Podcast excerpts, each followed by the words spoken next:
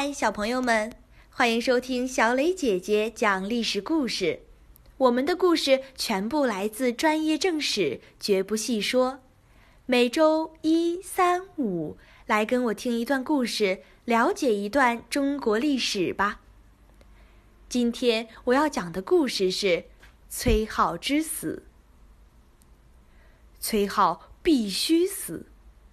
已经总管朝政六年的太子拓跋晃。以及文武百官和亲王们异口同声地向魏太武帝拓跋焘请示。拓跋焘很犹豫。崔家是北方最显赫的世家大族，自从北魏进入中原起，崔家就一直为朝廷效力，劳苦功高。尤其崔颢学识渊博。正是在他殚精竭虑的运筹帷幄下，北魏才在十年前逐个消灭强敌，统一了北方。有什么理由非要杀他呢？拓跋焘的脑中不断回放着崔颢这十年来所做的事。统一北方后，拓跋焘非常信任崔颢，任命他为司徒，掌管朝廷的各种事务。这时，有人献上了诸子百家的古书一千多卷，拓跋焘就让崔颢负责整理，并要他秉笔直书，编写一部北魏的史书。这是一件小事，崔颢答应下来，组织一些人，开始了漫长的整理和写作。崔颢向拓跋焘推荐了一个名叫寇谦之的道士。寇谦之说：“二十五年前，太上老君降临嵩山。”传给我天师之位，并赐给我经书，要我改革天师道，辅佐太平真君治理天下。而你就是太平真君呐！拓跋焘非常高兴，就把年号改为太平真君，并封寇谦之为国师。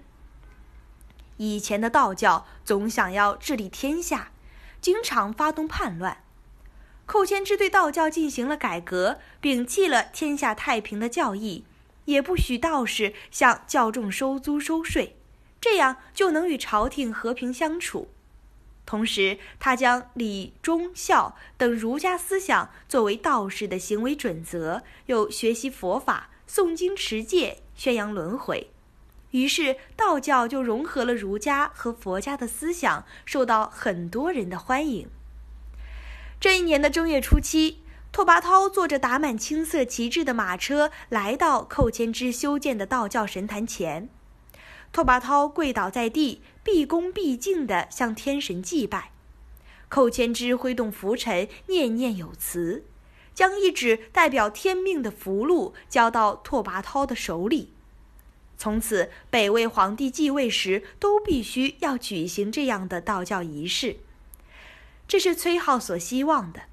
他希望国家从上到下全都规规矩矩的。北方有很多少数民族，他们各自信奉不同的神灵，有着不同的习俗。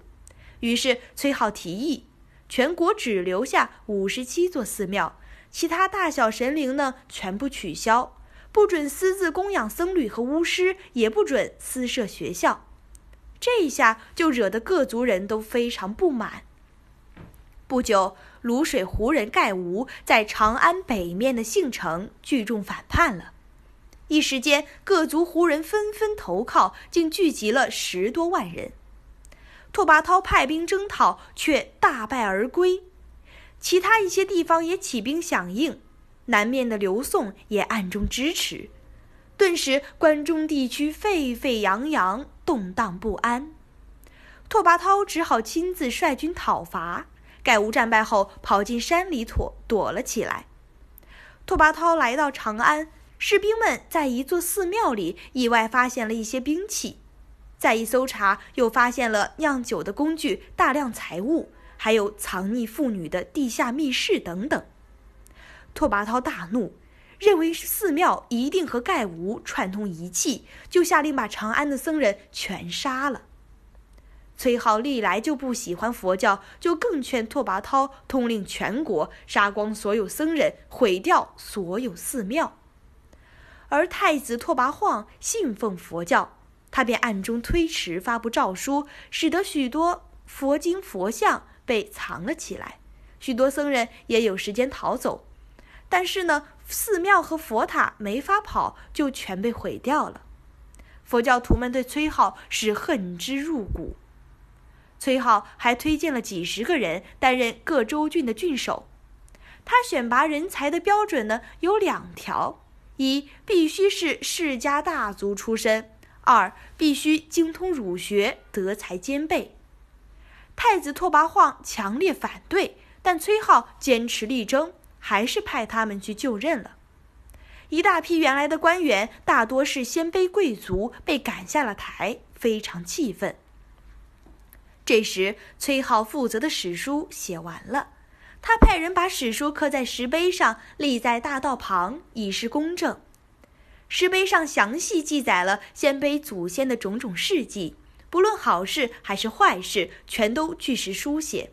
路人看了议论纷纷，鲜卑人大为恼火，认为是有意侮辱鲜卑人。于是大家一起向拓跋焘告状，把崔浩关进了监狱。拓跋焘心里明白。崔浩只是写了史书中的一部分，罪不至死。可是官员们群情沸腾，国师的位置也已空了两年，没有人帮崔浩说话。拓跋焘想了又想，终于下令：崔浩所在的清河崔氏，以及与崔家有姻亲关系的范阳卢氏、太原郭氏、河东柳氏这几个世家大族，全部诛灭全族。于是，崔浩在凄惨的喊叫声中被杀死了。拓跋焘时常忍不住叹气：“崔浩死的真是可惜呀。”小朋友们，今天的故事就讲到这里，请你来说一说，崔浩被杀有很多原因，你认为最主要的原因是什么？为什么呢？欢迎留言或语音说出你的看法。感谢你的收听，我们下个故事再会。